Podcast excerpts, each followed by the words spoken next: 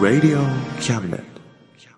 この番組は先生と生徒の素敵な出会いを応援します学習塾予備校講師専門の求人・給食サイト塾ワーク中南米に行きたくなったら同行通訳各種手続き代行の融合サービス日本初日本国内のタイ情報フリーマガジン D マークマガジンタイ料理、タイ雑貨、タイ古式マッサージなどのお店情報が満載。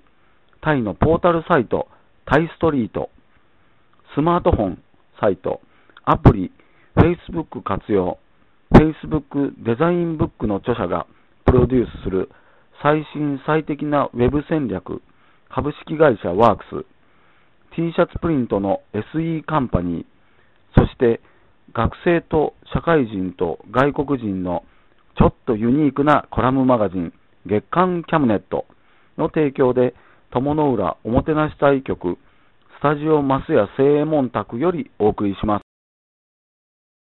心はいつも、友量混ぜよ。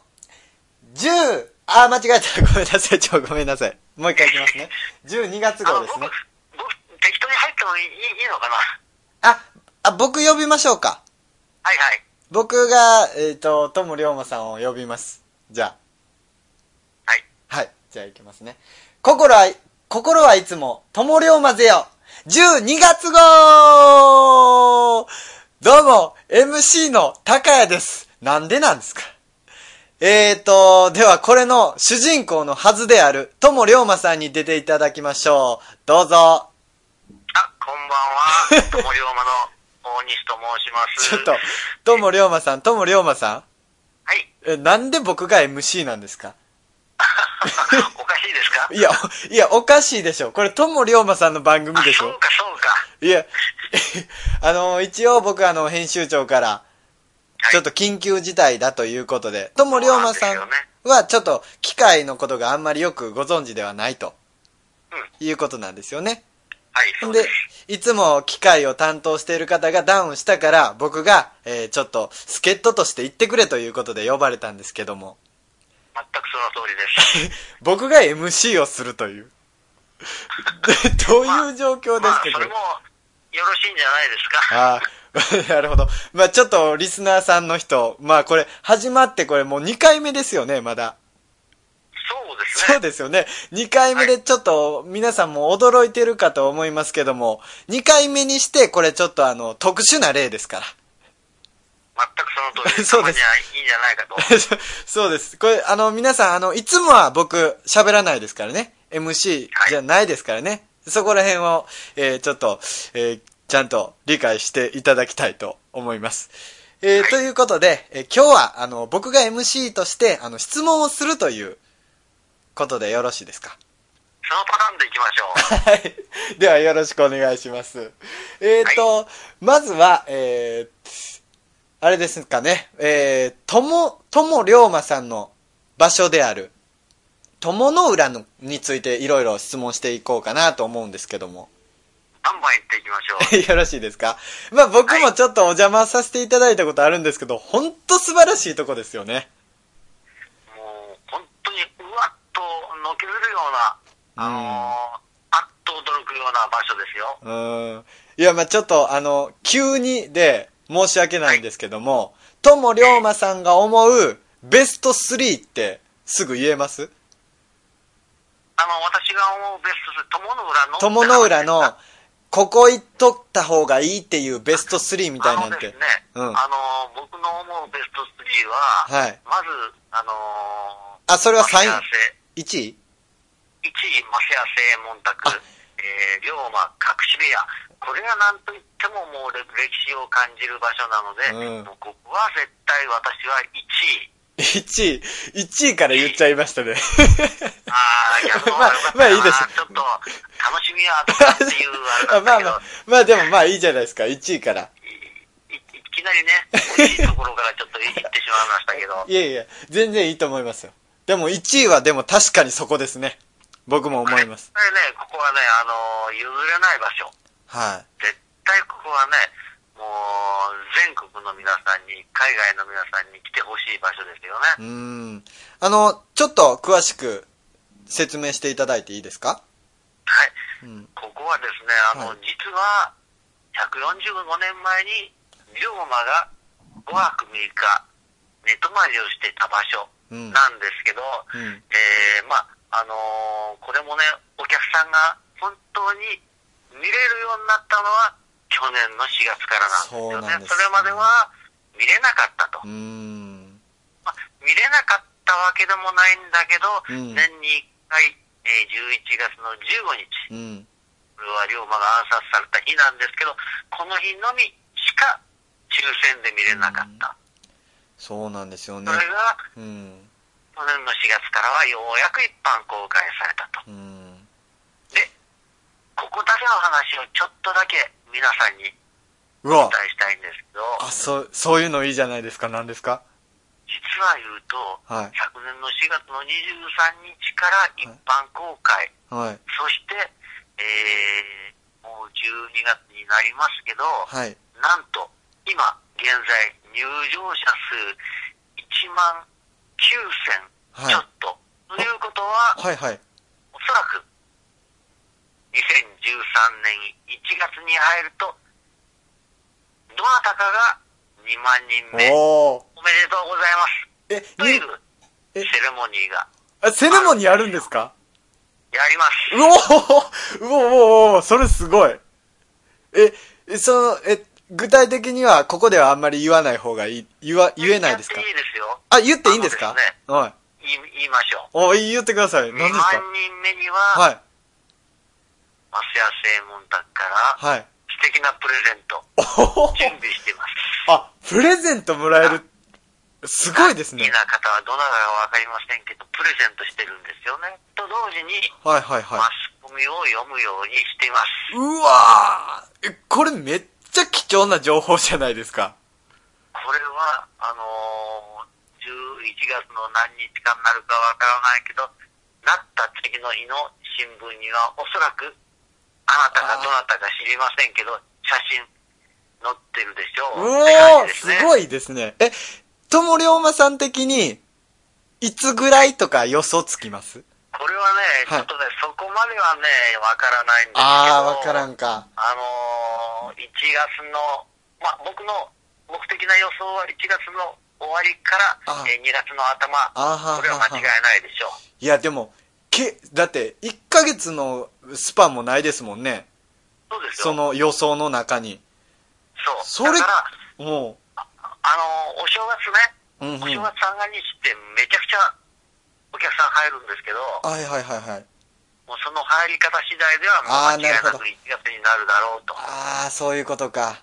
しかも、だっぜひて、皆さん、ああ、私になるかなって感じでねうんうんうんうん、来てほしいんですよね。なるほどな。いや、自分じゃなくても、その現場におれるっていうだけでも結構貴重ですよね。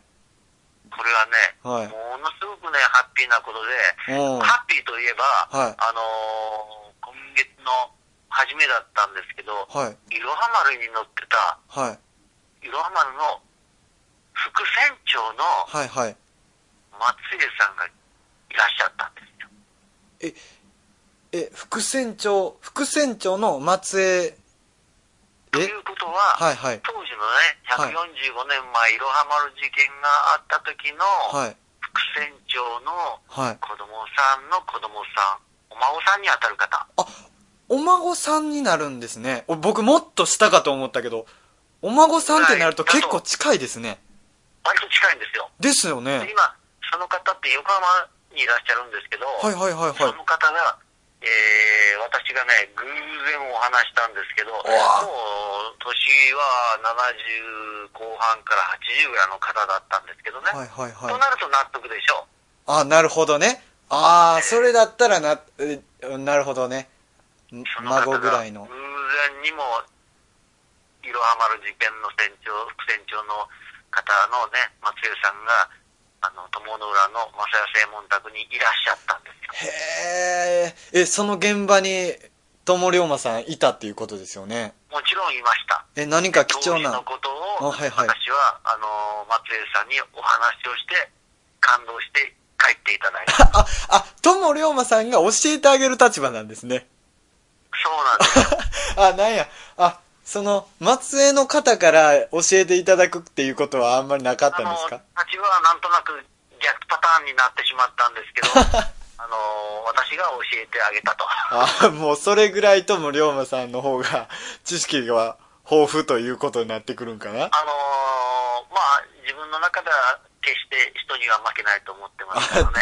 なるほどね。もうその、身内の方よりかも、 もうファンというか、 もういやこれ熱心もね、。本当にね、はいたまたまその日偶然に来られたってことで、僕もびっくりしてるんですけど、あこれも何かの引き合わせかなっていう感じでね、打ち合わせしたわけじゃないんですね。全然そんなことはなくてね、いや、それはすごいですね。これめちゃくちゃすごいんですよ、うわ本当に。いやいやいやいや、なるほど。うわ、はあ、すごい。あ、ちょっと話戻しますけども。はい。まあ、あの、 一応これ、あの、見どころベスト、あのーはい。ベスト3の、ベスト1は言いましたけど、そうですよね E さんがまだ出てそうませんです。ね。一応、ですに、よねはい。えー、もう、はいこのペースで語っていったら、ほんまに、これ、 この友の浦の魅力だけでこれ番組終わってしまいますね。終わってしま いますね。いいでしょう。あのーこれもう次回、その次っていう形のまたやったらいいんじゃないですか。ほんまですね。いや、すごいもう。あの、じゃあ、あのー第2位。第2位行きましょうか。友龍馬がおすすめする第2位は、会長楼。なこれは、えー、紀州藩と、えー、海援隊のメンバーが話し合いをした、談判をした場所でもある、ものすごく景色がいい場所ですようね。ん、うん、うん、なるほどね。えー、談判をもうした友場の所。裏に来て、えー、松屋正門宅と、ここの、えー、大長老を夜るに帰る人は、友の裏に何 しに来たんだなるほっどて。大きな声を出したくなるような、それぐらいいい場所なんですよね。体調楼はあれですよね、パンフレットとかにも結構一番最初に載るようこれはな。ね、もう本当にね、あのーよく乗ってます。ですよね。はい。はあ、あと、ちょっと気になったんですけど、まあ僕は、あの、友龍馬さんにいろいろ教えられて分かったんですけど、談判をした場所ということで、はいえそうー、です言われてるんですけど、その談判っていうのを、ちょっとリスナーの方、あんまりよく分かってないんじゃないかなと思うんですけども、そこら辺、ちょっとお話ししましょうか私。の方からちょっと、あはの、かいつまんでお話ししましょう。あお願いしますえーこの談判をした場所って今言いましたけど、はいえーこれは遡ること145年前、い。うん。えー海援隊率いるいろは丸に乗った坂本龍馬たち、はいこれは、あのー長崎から、あのー船に乗って大阪に向かう途中、うんえー瀬戸内海、えー友の浦と、えーそして香川県の真ん中あたりでうん事故に遭ったと。そうなんです。この事故に遭ったのが、徳川御三家の、えー尾張、水戸、そして船がぶつかった紀州藩の明光丸だったんですねうん。この明光丸は、実は890トンあります。うん、うん、うん、うんそ。して、いろは丸は160トンしかないと。もう全然違うじゃないですか。うん。いろは丸は撃沈しまうす。ん。で、この撃沈して、あのー撃沈する前に、えー、いろは丸に乗ってたメンバーは、明光丸に乗り移ったんですよね。うんうんうんそして、えー、海援隊の隊長、坂本龍馬は、紀州藩に対して、船が沈んだから、どうするんだと。どうしてくれるんだと。ええ話し合いをしたのが、この隊長炉だったんですよね。いやもう、立場的にはあの、御三家の一つですもんね。そんなところに、めちゃく坂本龍ちゃ馬。もう、プライは、もう、天と地ぐらいの。ですよ。ね。お殿様と、一つはあの、お殿様、一つはスロー人という立う場んと言っても過言じゃないぐらいの。その立場で、こう、だん、ね、話し合いをしようとしたっていうことがもうすごいですよね。もうこれはね、すごいというか、うん。普通ならばその場で切り捨ててもいいぐらいのうん、うん、うん。立場なんです。うん、うん、うん、うん。これをあえて立ち向かった坂本龍馬、ここで話し合いをした場所。はい、はい、はい。これはもう、歴史好きの人にはもうたまらんような場所なんですよね。はあ、すごいなえ、そこで談判をしてどうなったんですかここでは実はあの談判したんですけど、はい結局、話し合い、決着は見れなかったと。あ、そこでは決着しなかったんですね。ここでの話し合いは、あの、成立はしなかったと。あー実はこの談判したっていう場所は、はいこの大長老ともう一つあるんです、あ友の浦にはね。もう一つあるんえーそれは魚屋万蔵宅今いろはっていう名前に変わってますけどほこれは今、あのー食べ物屋さんだったり、えー旅館になってますえ、そちらは、あんまり、この観光地としては打ち出してないところなんですかね。いやもちろん打ち出してますあよ、打ち出してるんや。あ、もちろん打ち出してますこほうのいろはあの今はねいろはっていう名前に変わったんですけど、うんうんえーこのお店の中に入るとここでも談判があったという証のものがいくつかあるんですえよね、でええーこれは今、あの、上万蔵宅からいろはっていう名前に変わったと。へえデザイン考案した建物自体が若干変わってるんですけど、いかの有名な宮崎駿先生がデザイン考案したのが、このいろはっていう場ち所ょ。え、もう、すごい、いろいろ混ざってきて、こんがらがってるんですけど、えあのーそうなんですね。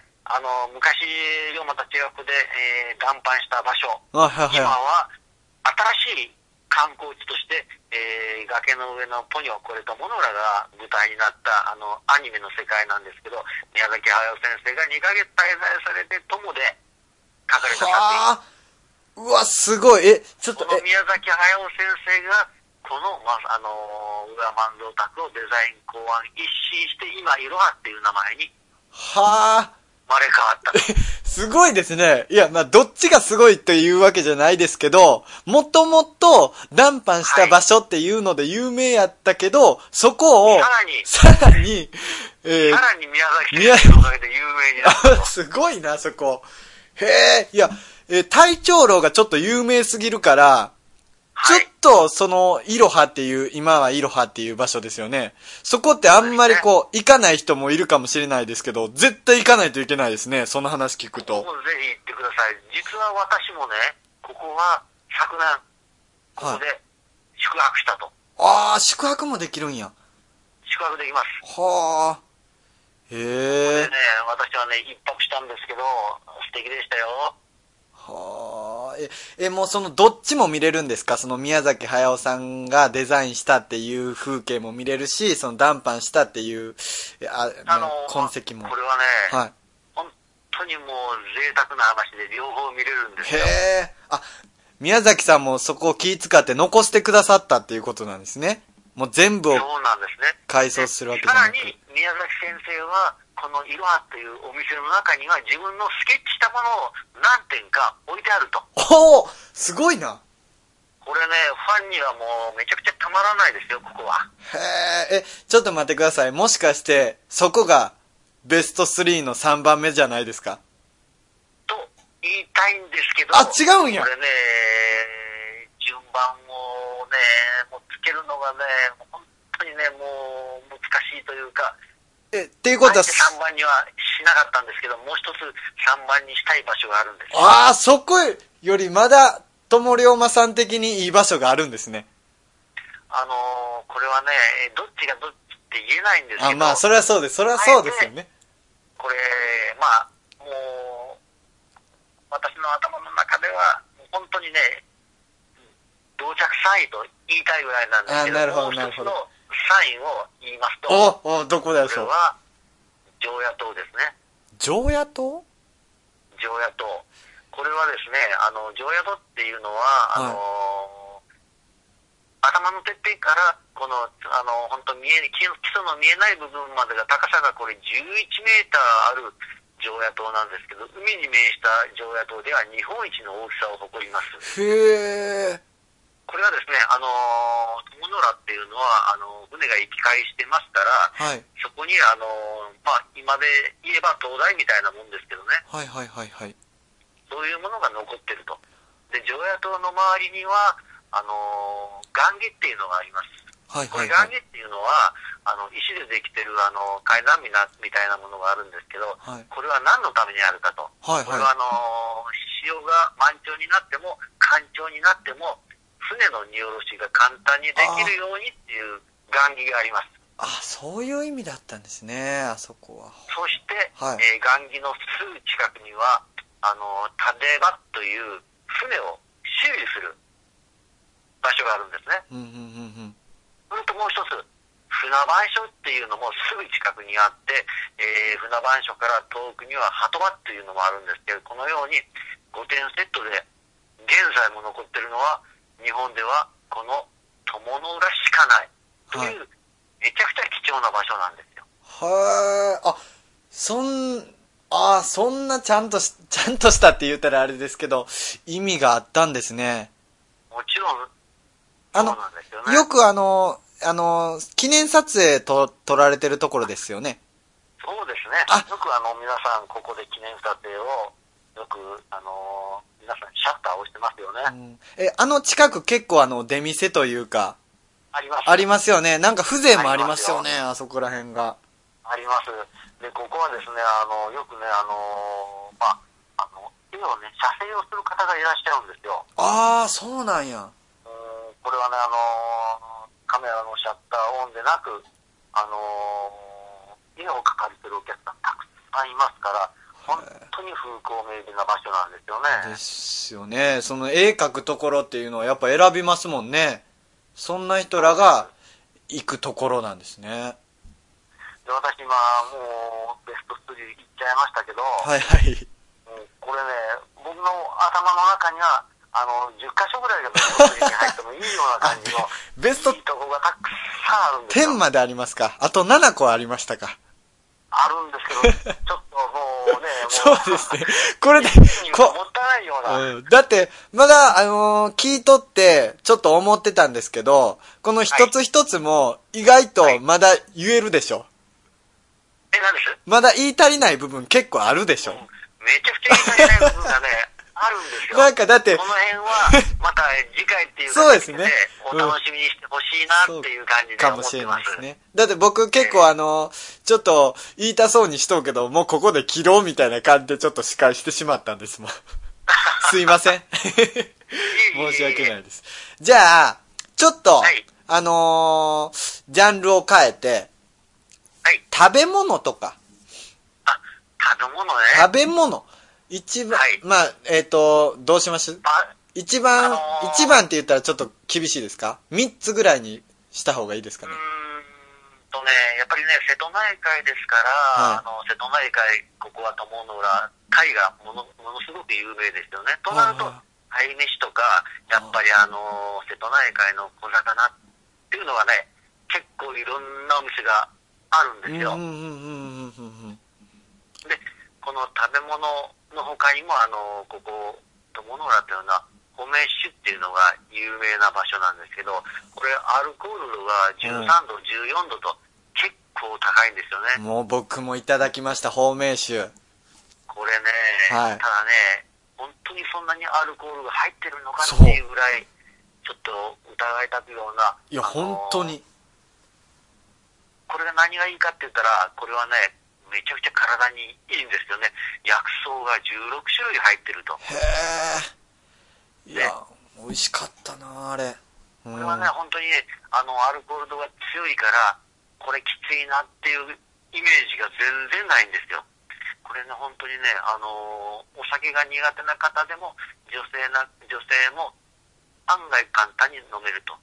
うん、うん、うん、うん。もうついつい飲んでしまうような感じなんだけど、それぐらいめちゃくちゃ美味しくて、こうんれ、あのー大きなお店が4軒あるんですけど、うん、うん。 4軒とも味が微妙に違うん、うんですよ。違いましたね。なんか、舌触りとかもなんかちょっと違ってましたよいやね。違います、違いはます。ただ、どこがいいっていうのは、まあ、個人差がありますい。うかん、うらんね、なかなか言えないんですけど、えーやっぱり飲んでもらって、実際に皆さんが足を運んで、あーいい場所を見つけてほしいんですうん、ようんね。。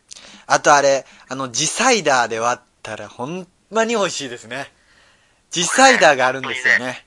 夏のね、暑い時期にうん友の浦サイダーっていうのがあるんですけど、これで、あの、割って飲むとまたね、違った味が出てきます。やっぱりその、地元のお水で作られたもの同士だから合うんでしょうね。それはありますよね。うんもうなんかいきなりね、ちょっとあのーお酒の話で、食べ物の話飛んでしまったんだけど、はいはいはい、すいません。あのーやっぱりね、どこの店行ってもね、これ、鯛飯が美味しいです。あ、鯛めし。鯛飯美味しいです。あ、鯛めしそういえば俺食べてないなええー、うんあ、鯛めし、鯛めし美味しいんですか鯛飯がねあー、美味しいんですよ。あ、それちょっと食べに行きたいなえ、結鯛構、のね、はいはい。そうです。えええ、なん鯛、をね、あのー一緒にご飯の中に、あのー炊き込んである鯛の身身がね、口の中でとろっと溶けてて、これが美味しいお店がたくさんあります。うまそうやなえ、え、その具体的に何件か教えてもらえないですかいいちょっと言えないぐらいたくさんあるんだけど、 あ、もうどこ行っても美味しいですかどこ行っても美あ味しい、です。そう今日はなのうん本当にどこ行っても美味しいです。あ、それやったらいいや、それやったらいいや。うわああなのる、こほのどな。鯛飯の他にもねうん、貝といえば、あの、たい焼きもあります。 いやいや、もうそれめちちょゃ、くちゃ美味しいいたやい焼きタイが、もありますからねタイが一緒なだけです。材料全然違いますからね。 あの、そうかもしれないですけどえ、ね。名前が似てる。たいな、焼きの中にご飯が入ってるわけでもなんでもないでんだけど。すよねここ。のですよたいね焼きは。うね、ん本当に美味しいからちょっと思わず言ってしまったんだけど、あ、いや、あ、ほんまに美味しいんですかもうそれダジャレだけじゃなくて。あのー、たい焼きって美味しくて、またね、このおかみさんがね、いい人でうね、ん。ついついまた行きたくなるような場所なんですよあ、。それどこにあるんですかこれはね、あのー、友シーサイドホテルのはいはい割とすぐ近くにあるんですよ。ともシーサイドホテル。うん。友シーサイドホテルと増屋製門宅龍馬の隠し部屋のちょうど真ん中あたりうにん、うん、うん、うん、うん、うんうん。あります。あーはーはーはーなるほどね。あ、もうこれリスン、だからあのはいはい。皆さんね、友浦にいらっしゃった場合は、私のおすすめこのたい焼き屋さん、ぜひいらしてください。あ、もうその、松屋西上、西門宅と、あの、シーサイドホテルの間にあるた、たい焼きがあるお店はもうそこしかないですかあの、たい焼きは、あの、私はここが一番いいとあはは思います。なるほど。もう、はい多分皆さんもパンフレット見たらね、わかると思いますよね。もしともの量、そうですねうん、裏来た時に。はい。わかるで、皆さん友浦散策されて、ああ、疲れたなと、と思う。うん、うん、うん。ちょっと、あのーコーヒータイムにしようかなとあ、中にも入れる思んいでますすよかね。うーんあのーコーヒーの美味しいお店も知ってますよ。 え、もし、え、もしかして、その、行って、と、はいと、とも龍馬さんに、えー直接そういうのを聞聞けたりもするんですか全然聞きますから、ぜひ私に聞いてください。あ、え、あの、き聞くためにはどうしたらいいんでしょうか一応もしかしたらこれあーリスナーさん行ってもうほんまに聞こうと思ってる方いるかもしれないんで。まず私に会おう思ったはら、いこの龍馬の隠し部屋に来てください。あ、大体私ここにいますから、なるほど。あの、朝の9時から、えー夕方の4時半まではここに大体います。えっ、と、曜日で言うと、えーこれがですね、あの、は松屋製門宅が、はいあのーオープンしてるのが、えー金、土、日、はい月の4日間だけなんですけど、はいはいはい。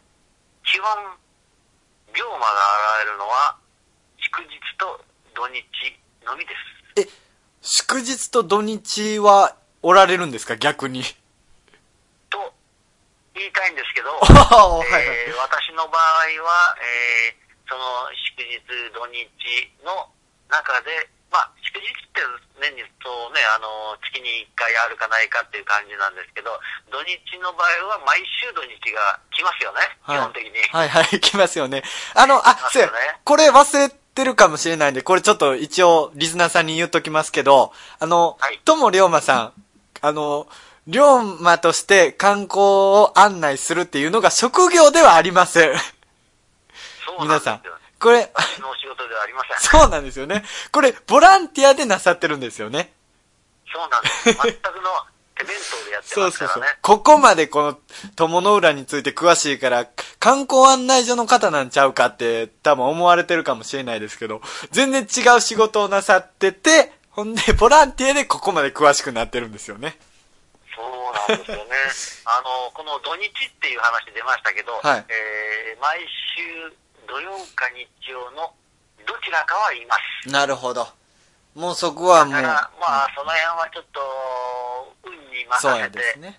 あのどっちに来ようかなって思ったらいるかもしれないし、うんいないかもしれないし、うんしかもまあ、あの、でそれでも2分の1ですからね。結構な確率で。そうです。合あいますよねのいいバッターは3割しか打てな いけど、僕の場合は5割ですか確から、に。なるほど。バッターで考えたらすごいことですよね。も5う割毎年首位打者取ってるよ うほんなまんですからね。。ほんまです。なんか、4割でもなかなか打てない。3割でもなかなか打てないのに、5割ですもんね。なのに5割だから、これすご いですよ。すごいですよ。逆に外すとちょっと、あのショックが大きいかもしれないけ ど。なるほどね。5割もあるのにっていう形にもなるかもしれないですけど。そうなんですよね。まあでも、あの、メッセージも送ってくださってもいいですしね。キャムネットのホームページの方に。そうですうね。ん。あと、え、とも、ともりょ、ともりょうまさんての、なんかそういうのはあるんですか、その、あのーブログというか。これはですね、友龍馬をおもてなしたいっていうフェイスブックがありますかおら、ほそうのほうほう辺ほうほう。を皆さん覗いていただければいいかなと思います。あえー実際にどのような人間がいるのか、どういう感じで活動をしてるかっていうのが、あの、わかりますから、なるほど。ちなみに、えー私が今、あのこうやって喋ってますけど、はいえー大西龍馬と、あのネットで引いていただければ、私がドドドドドッと出てきますから、あのおーもちろん顔も出ますから、よかったらまた見てください。ああ、なるほど。へえ、あ、そういう風にホームページにも載るような有名人になってきたんですね。いつの間にかそうなっちゃいましたね。 うわーそそう、好きっていう気持ちだけでそういう風に有名人になれるんですね。いやー、これはね、本当にもう皆さんのおかげなんですよ。だって、皆さんがそういうふうにしてくれたと。え、だってあの、もともとは、あの、まあ、こんな、ちょっと失礼ですけども、ただの、はいただのっていうか、普通の、あの、大西さんだったんですよね。全くその辺に歩いてる大西さんだったんです けど。ですよね。それがもう、いつの間にやら、友の浦を代表する、友龍馬と。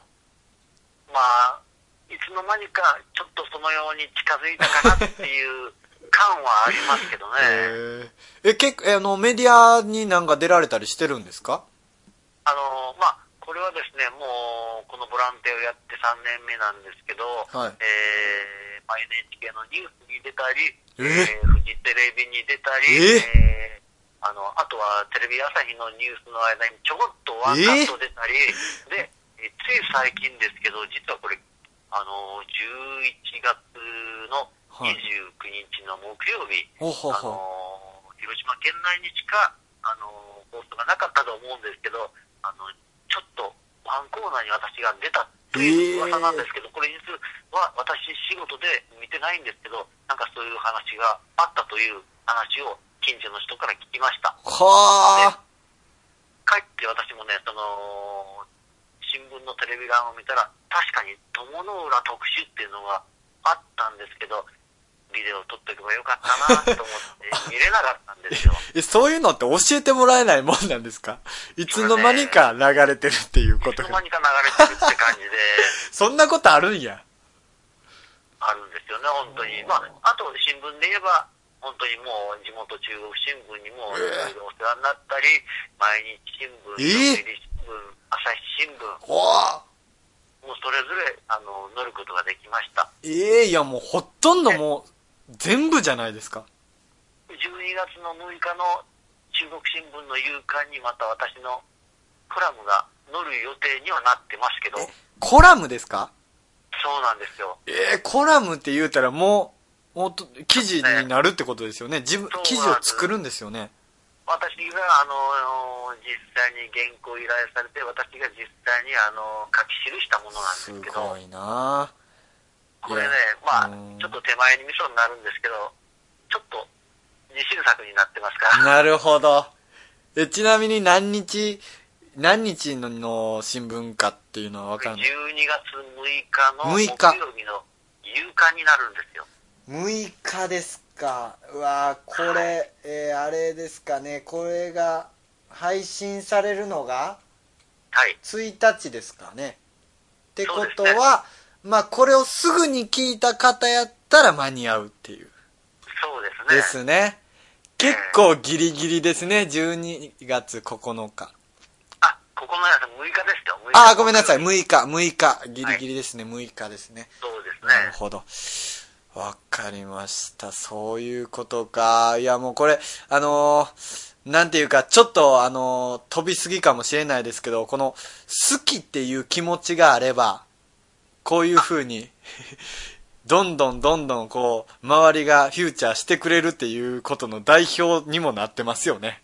もう、ともりお全まさく、全くその通りだと思います。ん。いや、もうほんまあに。の、やっぱり自分が一生懸命やればやるほど、周りも少しは認めてくれるかなっていう部分はうん感じます。うーんいやまあ実際僕もその友の浦っていうことっていうか龍馬さんっていうのを調べて、えー、友の友龍馬さんに会ったわけですからねはい。うーんいやすごいですねまあそういうふうに思って勇気づいづいてる方もいるんじゃないかなと僕的には思うんですけどねそなうんか、そうですよね。はい。まあちょっと、 話がそれてしまったかもしれないんですけども、もうそろそろ時間なんで。ああ、もう時間になりましたか 。そうです残ね念ですね。そうですね。もうそろそろお時間なんで、そうですね。最後、友龍馬さん。えっ、と、今日は、まあ、えー、幸か不幸か、もう友の浦特集ということになってしまったんで、はい。友の浦の魅力を最後に、えー、リスナーの皆さんにお伝えしてお別れするということにしましょうか。そうですね。そうです。あのーリスナーの皆さん、ぜひ、福山友の浦に、ぜひ来てくだはさい。いもう、ここは、あのー江戸時代の街並みがそのまま残ってる、うん。あのー昔の風情を感じる場所です。うん。必ず来てください。いやで、ちなみに、えー12月の予定で、私、えー、友龍馬に返信するのは、えー12月の2日の日曜日、うん。 8日の土曜日、うん。 15日の土曜日、うん。そして23日の日曜日、この4日間は間違いなく私がいます。なるほど。もうじゃあそこに行ったらもう10割ということですね。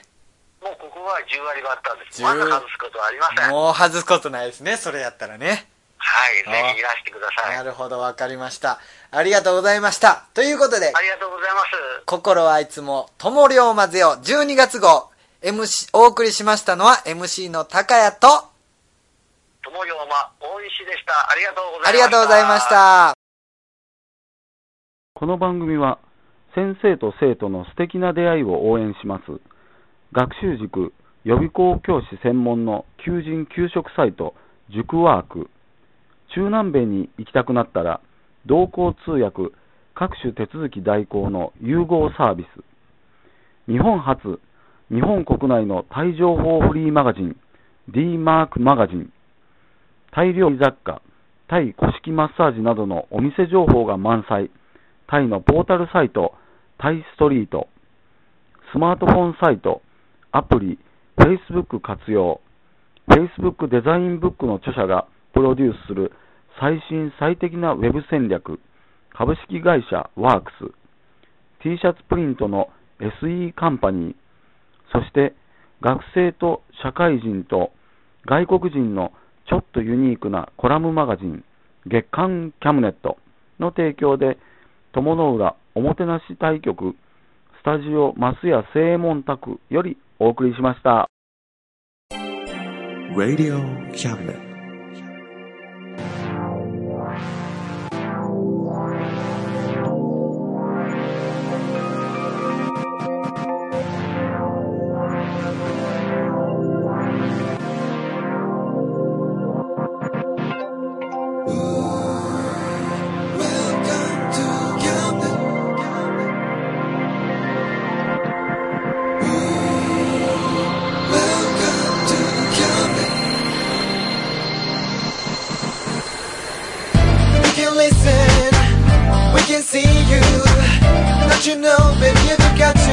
choices.